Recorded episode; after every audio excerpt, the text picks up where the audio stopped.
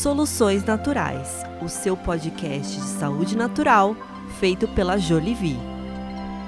Seja muito bem-vindo, vem tomar um café comigo. Você pediu e ele está aqui. Doutor Alan, muito bem-vindo. Muito obrigado pelo convite, estou muito feliz de estar aqui. Gente, ele tem um canal no YouTube que você já deve seguir, né? Então ele fala sobre os assuntos que a gente também adora tratar e resolveu vir aqui contar a história, contar por que, que ele segue por esse caminho que nos é, é, é por que, que, ele segue por esse caminho que é um caminho que a gente partilha de mesmas ideias, né? Contar um pouco mais sobre a trajetória e te dar algumas recomendações para que você termine essa entrevista com uma missão, com algo para fazer e algo que você possa fazer pela sua saúde, certo? Este é o combinado. Tá preparado? Estamos preparados aqui. Então vamos lá. Primeiro, eu queria que você me contasse um pouco da sua história, porque todo mundo que senta aqui é porque de alguma forma é familiarizado com a saúde integrativa, saúde funcional e que de certa forma ela é um pouco diferente do que a gente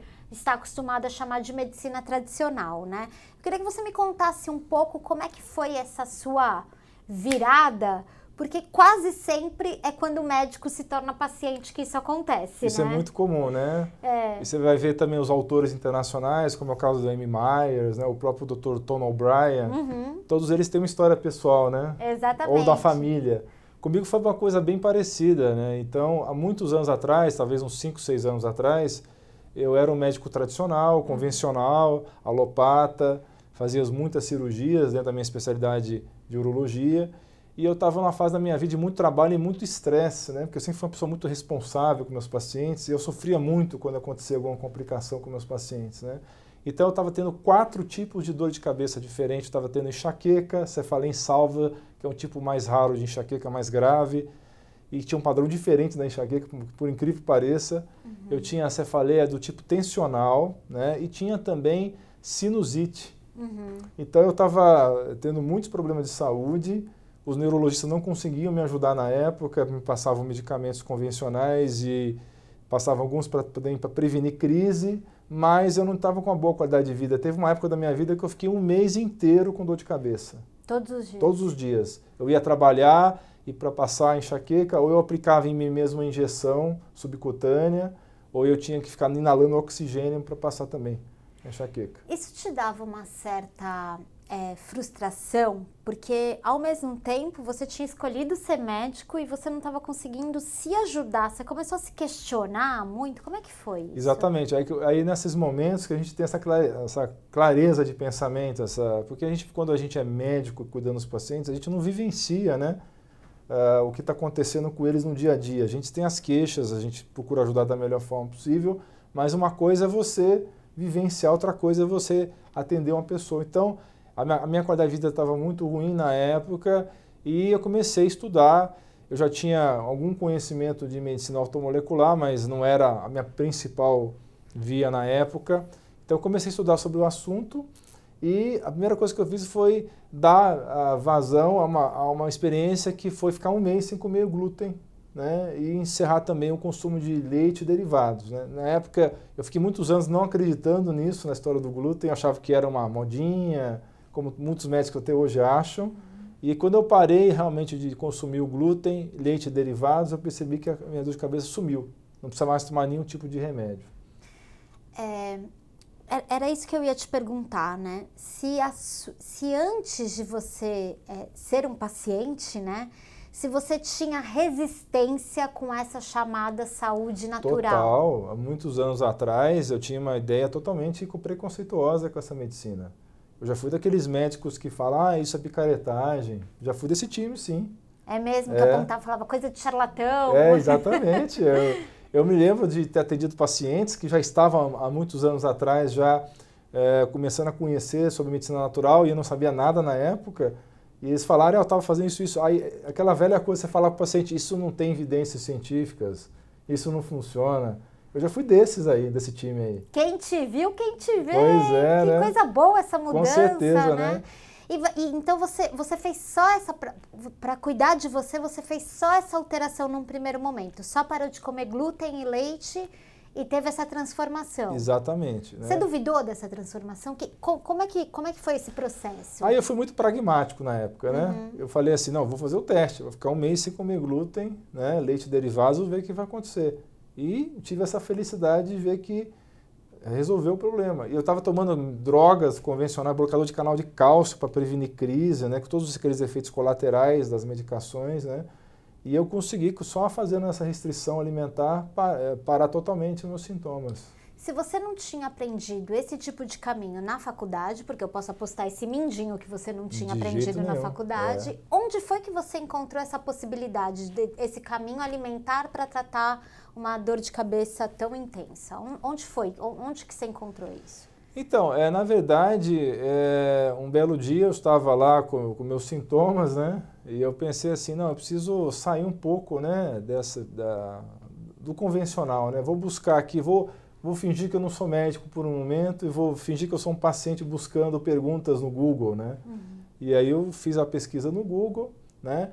E me deparei com essa questão do glúten, né? E eu falei, olha, é, realmente eu não tenho nada a perder, né? Vou fazer o teste, vou ficar 30 dias sem consumir e foi isso que aconteceu. Eu já tinha algum conhecimento, eu já estava começando a estudar vitaminas, estudar nutrientes, mas estava é, no começo dessa jornada ainda. Né? Então, eu comecei a abrir o leque, é, me tornei uma pessoa mais humilde, mas é, é, porque quando você é médico, você tem uma certa empáfia natural, né? E a gente associa muito essa empáfia com é uma certa mecanismo de defesa né, que, o, que o médico tem, que hoje em dia a gente tem que ter o um máximo de humildade, porque o paciente ensina muito para nós também. Né? Então hoje eu bu busco ter essa, essa humildade junto ao paciente, eu não, eu não quero mais me posicionar como o dono da verdade, mas sim um orientador, né? uma pessoa que está aqui para ajudar na, no processo, na jornada, e, e quando eu me coloco numa situação dessa de humildade, eu aprendo muito mais. Graças a Deus eu tive essa essa, essa, essa luz na minha vida para me tornar uma pessoa mais humilde e estar tá sempre aprendendo por conta disso. Né? Em nome disso, você procurou e, e praticou inúmeras especializações. Passou a estudar muito mais Exatamente. do que... Eu tive uma motivação muito maior para estudar, eu já estava mais de, de 15 anos de formado quando aconteceu isso. Hoje eu estou com 22. E a gente, eu estava um pouco desiludido, né? Realmente chega um momento da carreira que você fica meio até desestimulado para estudar dentro da medicina mais alopata, né? E quando eu descobri esse mundo, aí eu comecei a estudar com outro, outro fôlego, né? Voltei a ter o fôlego que eu tinha na época de vestibular, na época de começo de faculdade de medicina, e estudei várias outras coisas, né? É, eu consumi avidamente todo o material do Dr. Lá Ribeiro, e conheci outros médicos da medicina funcional integrativa, estudei material do Dr. Arthur Lemos, e fui também conheci a medicina funcional americana, fiz cursos de especialização fora do Brasil uh, de medicina funcional e, e até hoje estão estudando todos os dias, né? Até para produzir material para o canal do YouTube. Não é fácil produzir vídeo no YouTube, né? As não, pessoas pensam é fácil, que é não. tranquilo, é, que a gente é. não estuda. Quanto que a gente estava conversando antes de começar aqui? Com seus pacientes porque a gente também, de certa forma, a gente é meio que preparado para adoecer, no sentido de que a vida que nos apresentam é, olha, vai vivendo, você vai adoecer, vai perder. Então a gente já vai para o médico assim resignada para ele falar, olha, é melhor você não fazer isso e tal. Essa sua, é, é, esse seu despertar aí para uma nova saúde, você também começou a ver com os pacientes quando você ampliou o seu horizonte, os seus pacientes também melhoraram mais, vamos dizer assim? Com certeza. A gente tem um outro resultado né, em consultório quando a gente começa a enxergar o paciente como um todo. Né? Então, eu tive essa, esse despertar para isso, porque a gente, infelizmente, aconteceu um processo muito curioso no século 20 agora 21 também. Né? Agora a gente está conseguindo acordar para isso, mas no século 20 aconteceu o quê? A partir dos anos 1920 começou o movimento das especialidades médicas, né? E teve um lado muito positivo e muito negativo. O positivo é que realmente a medicina se tornou mais complexa e mais eficiente para várias doenças, principalmente as agudas, né? Que, só que ela continua muito ineficiente nas crônicas. E esse modelo de especialidade que fatiou o corpo em vários pedaços, é, ao longo de muitos anos foi levado a uma distorção, que as especialidades não comunicam uma com a outra. Então, se eu sou um gastroenterologista, eu vou ler revista de gastroenterologista. Se eu sou um cardiologista, eu vou ler revista de cardiologista. Se eu sou um neurologista, e por aí vai. E às vezes a informação que eu preciso está na revista da outra especialidade. E como as especialidades não se conversam mais, ficam nesses nichos, nesses guetos separados, então você tem essa situação de que a pessoa tem às vezes 10 sintomas que têm a mesma origem, só que ele vai passar em quatro especialistas ou em cinco especialistas diferentes, porque se eu falo que tem dor de cabeça, eu vou parar no neurologista. E aí se eu converso com o neurologista que eu tenho também dor de estômago, eu vou parar no gastro. Aí se para o gastro eu falo que eu estou meio deprimido, ele manda, me manda para o psiquiatra. E fica nesse movimento aí, e um não conversa com o outro, e todos esses médicos passam drogas que só vão focar nos sintomas e não na origem dos problemas, e eu vou ficar às vezes até intoxicado com tantas drogas interagindo entre si, né? É isso aí, é isso que acontece, é isso que a gente vê, é isso que quem está nos assistindo tem uma lista de medicamentos. A sua prescrição mudou? Como é que era a sua muito, prescrição muito, de, muito, muito. de sete anos atrás, a sua prescrição agora? A minha prescrição era dois, três itens no máximo de drogas, de fármacos, né? De medicamentos inventados pelo homem. Eu não conhecia nada de vitamina, não entendia nada de mineral, e como a maioria dos médicos não entendem. E então, e, e, a, e a minha, eu era focado na minha especialidade, entendeu? Se o paciente começasse a falar de outros sintomas, assim, que não tinha nada a ver com a meu, minha especialidade, eu falava, ah, não, isso aqui você tem que falar com gastro, ou com neuro, ou com... E hoje a minha receita é basicamente 80%, se não for 90%, nutrientes e minerais, né? Fitoterápicos. 10% hábitos de vida. Né? É, a gente trabalha ainda com algumas drogas, mas é muito pouco em relação ao que eu trabalhava no passado. É, remédio existe, é bom, tem uma função pontual, sim, né? Sim. Mais do que isso, usar como companheiro para a vida toda é, é... Não tem como, realmente a gente percebe que é, quando usa para a vida inteira, vai gerar problemas. Um momento ou outro vai gerar problema. Imagina o doutor do passado olhando sua prescrição de agora e ia falar, olha que coisa de É, charlatão, eu, né? eu, eu, eu ia me chamar de picareta. Agora, é, é, É. continuando um pouco na sua história, a gente já conhece um pouco, eu queria que você falasse para quem tá- está nos assistindo que depois de toda essa especialização, várias formações, você acabou tendo um outro desafio pessoal que foi com seu pai, é isso? Isso, eu tive, na verdade, dois é, desafios pessoais que eu queria comentar aqui. Um com meu pai, é, que é mais recente, e um que é mais antigo, que meu filho, que hoje estava fazer 10 anos, que foi diagnosticado aos dois anos com autismo. E também foi uma das grandes é, motivações para eu estudar também as medicinas alternativas, né? E hoje ele é uma criança totalmente integrada é, na escola, ele não precisa de nenhuma adaptação mais escolar, ele hoje estuda igualzinho as outras crianças, é uma criança extremamente sociável, né? É, Esse final de semana ele teve uma festa do pijama com os amiguinhos, foi dormir na, na casa dos amiguinhos, né? Então ele é extremamente sociável, é, joga Pokémon com os amigos e tudo, e é, a gente usa muita coisa na medicina natural, ômega 3, é, GABA, L-teanina, todas essas coisas naturais que eu converso no canal e que vocês conversam também na Jolivie, a gente usa com muitos bons resultados. E o segundo caso que você estava mencionando do meu pai, meu pai que é meu, é, meu grande exemplo de vida, né? já está chegando perto dos 80 anos de idade, uma pessoa extremamente ativa, inteligente e que nos últimos meses estava desenvolvendo realmente uma, um déficit cognitivo, estava perdendo partes da proximidade cerebral, da memória, e eu incluí ele no programa do Dr. Dale né, no Recode, e eu tenho acompanhado o caso dele, tudo com, uma série de fitoterápicos, nutrientes e minerais, e ele tem evoluído muito bem, está melhorando da, do déficit cognitivo, né? E graças a Deus, além de estar podendo ajudar o meu pai, eu estou ajudando os pacientes no consultório também.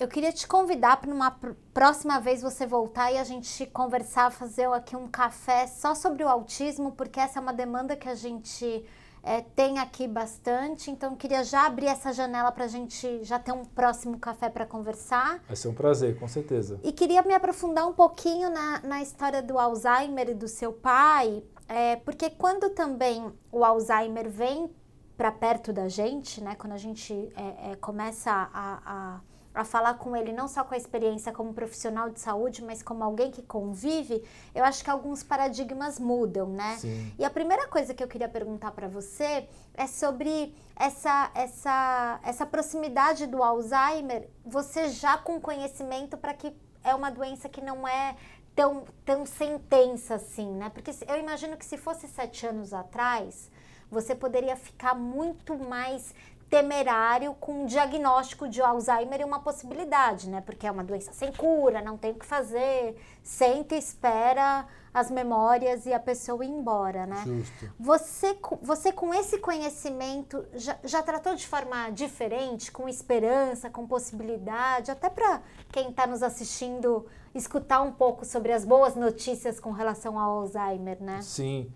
Então, o Dr. Dale Bredesen, né, um neurocientista que vocês bem conhecem, que editou há três anos atrás, ele publicou um livro nos Estados Unidos que foi do best-seller do New York Times, foi traduzido ano passado para português.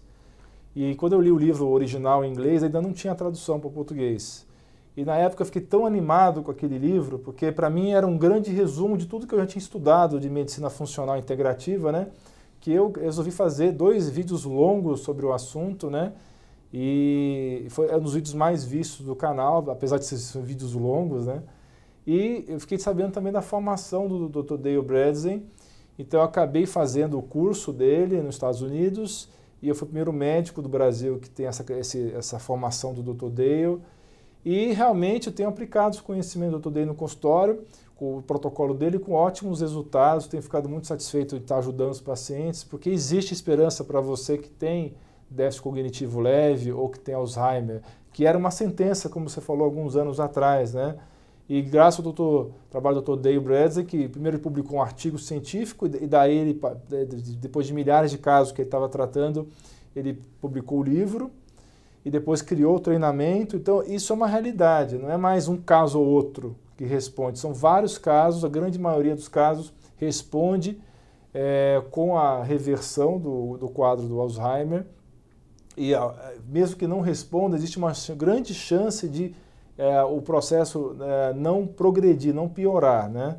Então é uma realidade no consultório estou tendo ótimos resultados com o protocolo do Dr. Dale e realmente é uma, é uma, série de coisas, né? Porque é muito interessante porque é um protocolo que é muito completo e cuida da saúde geral da pessoa. Na verdade, quando ela cuida do Alzheimer, ela acaba cuidando do corpo inteiro, porque as causas do Alzheimer são sistêmicas, né? Então o Dr. Day inicialmente identificou quatro tipos, agora são seis tipos que ele identificou, depois com o progredir do trabalho dele. Esses quatro tipos originais é o tipo atrófico, que falta substâncias que alimentam o cérebro, para falar numa linguagem mais simples.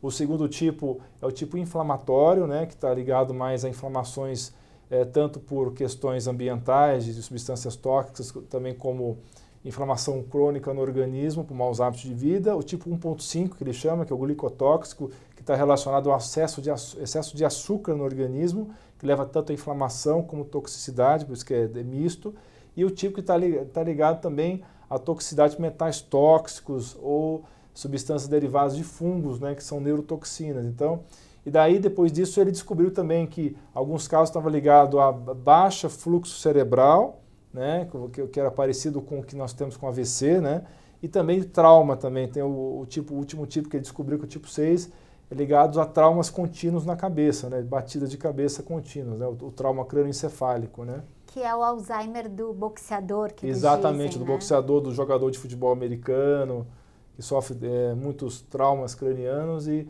acaba também sendo um fator para desenvolver o Alzheimer. Então, desses daí, o que a gente tem tido melhores resultados é o glicotóxico, né? que as pessoas que têm hoje em dia, a grande maioria das pessoas tem hoje algum grau de resistência insulínica. E quando você reverte essa resistência insulínica, você tem um resultado muito positivo na cognição dessas pessoas. Traduzindo em miúdos, o Alzheimer também é uma doença de hábitos e nutricional. Totalmente, totalmente. Como está o seu pai? Meu pai, graças a Deus, está cada vez melhor, né? Ele me ligou esses dias aí, é, que está acabando a medicação dele, né? Me pediu, ah, tem, tem que pedir mais, porque eu estou me sentindo muito mais ativo agora. É, voltou a ler os livros dele, que ele era um, um ávido leitor de livros, né? Uhum. E está bem mais agora, com base, bastante agilidade mental. Né? Como é poder conseguir ajudar um pai com Alzheimer? Olha, para mim é muito gratificante, né? Graças, no caso dele, ele estava no estágio bem inicial da doença, então, graças a Deus, a gente pôde ter um resultado até mais rápido do que habitual, porque o Dr. Dale, ele coloca que os resultados são de três a seis meses, né? Ele com dois meses já estava tendo resultado, justamente porque é um quadro bem inicial, né? Você procurou a internet para conseguir é, fazer com que essa mensagem chegasse a mais pessoas mesmo? Sim. Porque eu fico imaginando, você, você teve uma ótima formação, você é médico, 20 anos e tal, e, e, se dependesse dos meios convencionais, você não teria acesso ao tratamento que está ajudando seu pai, por exemplo, e nem o que ajudou é, seu até filho. Até hoje existe é, a Sociedade Brasileira de Neurologia não está aceitando tão bem essa... Eu acho que até a americana, se eu não me engano, não está aceitando muito bem essa, esses conceitos do, do Todale, né? Eu acho que é uma questão de evoluir isso daí, porque a, a, no próprio livro do Dr. Dale Braz, ele fala no começo do livro que, é, primeiro, que a sentença da doença de Alzheimer era pior do que câncer, porque câncer tinha mais tratamento do que Alzheimer, né? E que nos últimos 20 anos não evoluiu nada com as drogas convencionais, né? Então ele, come, ele começou a, a, fazer as pesquisas dele e ele entrou com um pedido de grant, né, de recursos para pesquisa dele, e teve um grande não. Por quê? Porque eles queriam que ele especificasse qual era a via bioquímica que ele estava atuando, exatamente qual que era a via, e ele estava atuando em várias vias ao mesmo tempo, né? E eles não entendiam isso. Como é que você pode estar tratando essa doença de uma maneira multifatorial, né? Então isso foi a, a, uma, uma, um susto que ele tomou e que ele relata muito bem no livro dele, que como é que a visão das pessoas ainda, ainda hoje é muito setorizada, é muito é, focada em, em, As pessoas têm essa dificuldade de ver as coisas de uma maneira mais integrativa, né? mais holística. Mas na hora de dar entrevista, todo mundo fala assim: ah, o tratamento é multifatorial, mas na hora de financiar a pesquisa, né? Verdade, porque eles estão muito focados em uma via bioquímica, porque justamente os grandes patrocinadores dessas pesquisas são as indústrias, que querem desenvolver uma droga patenteável que vai só numa, numa via específica, né? E ele descobriu no livro, são 36 furos, né? São 36 buracos principais que estão ligados à doença Alzheimer. Então não tem como você tratar isso com uma droga que vai só num furo, né?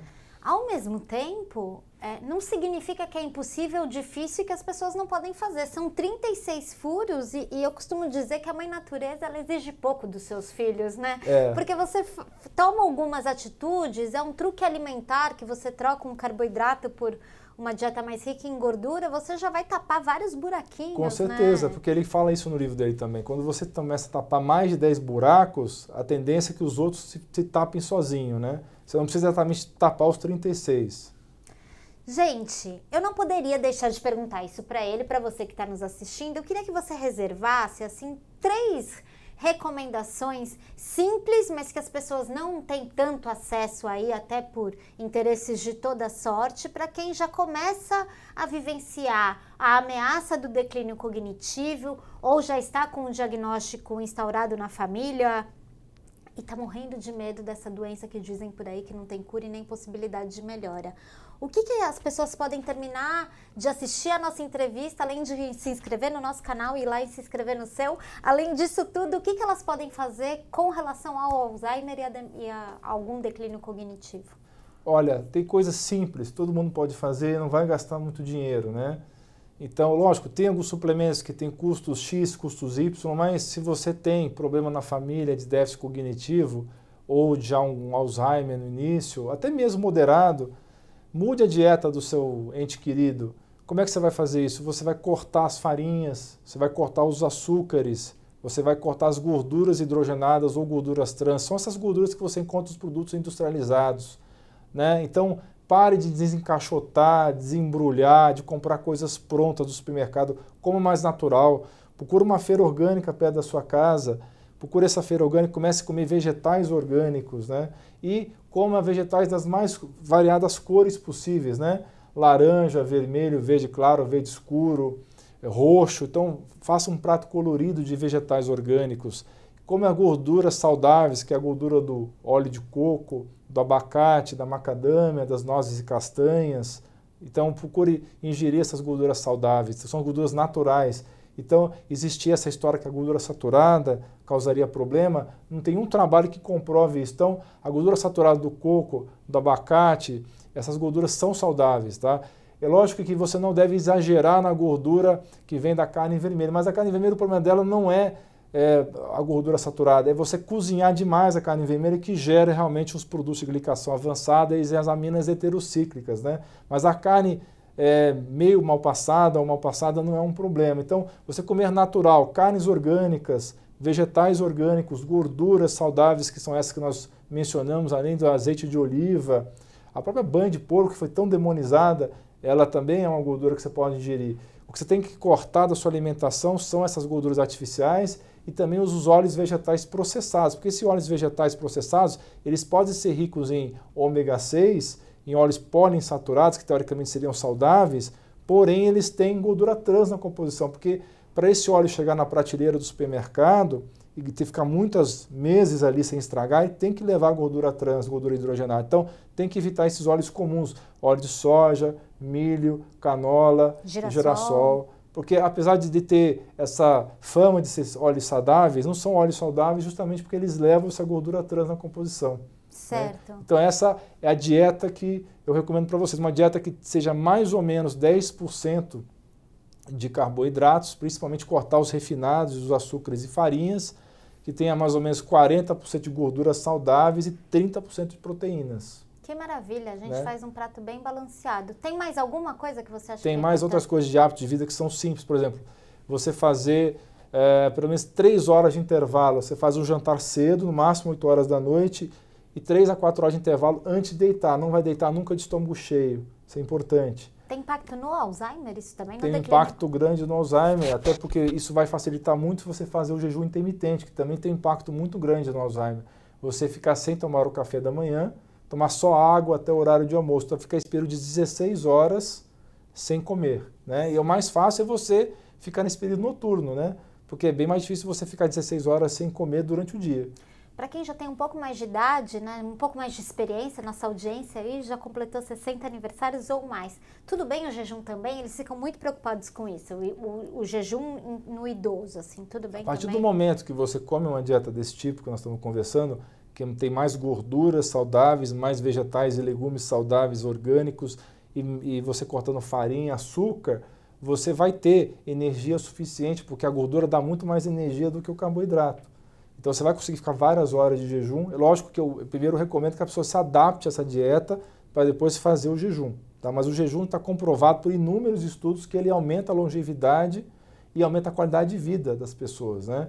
Outra coisa muito importante é gerenciar os níveis de estresse. O estresse é um grande fator que leva ao déficit cognitivo. Então, procurar fazer técnica de meditação, de relaxamento, ou a reza, a própria reza, se a pessoa preferir e também dormir pelo menos 7 horas por noite. Essas é, é, são as, as coisas básicas que qualquer pessoa pode fazer e já vai ter um impacto muito grande na doença. Vou pedir para você se comprometer e falar que no, do mundo da suplementação, quando o foco é o declínio cognitivo, qual que é a sua nada, nada, sua bala de prata, nada é uma bala de prata, tudo precisa de uma intervenção, mas é, é o que, que te impressiona? Quem, quem dos seus colegas que já sentaram aqui, a gente já falou de D3, de magnésio, de coenzima Q10, o que, que para você é a menina dos olhos? Então, nesse caso específico, né, se eu fosse falar uma coisa só, né, tem, tudo isso que você falou é excelente, né, e tem inúmeros fitoterápicos que são ótimos para o cérebro, poder citar, citar vários aqui.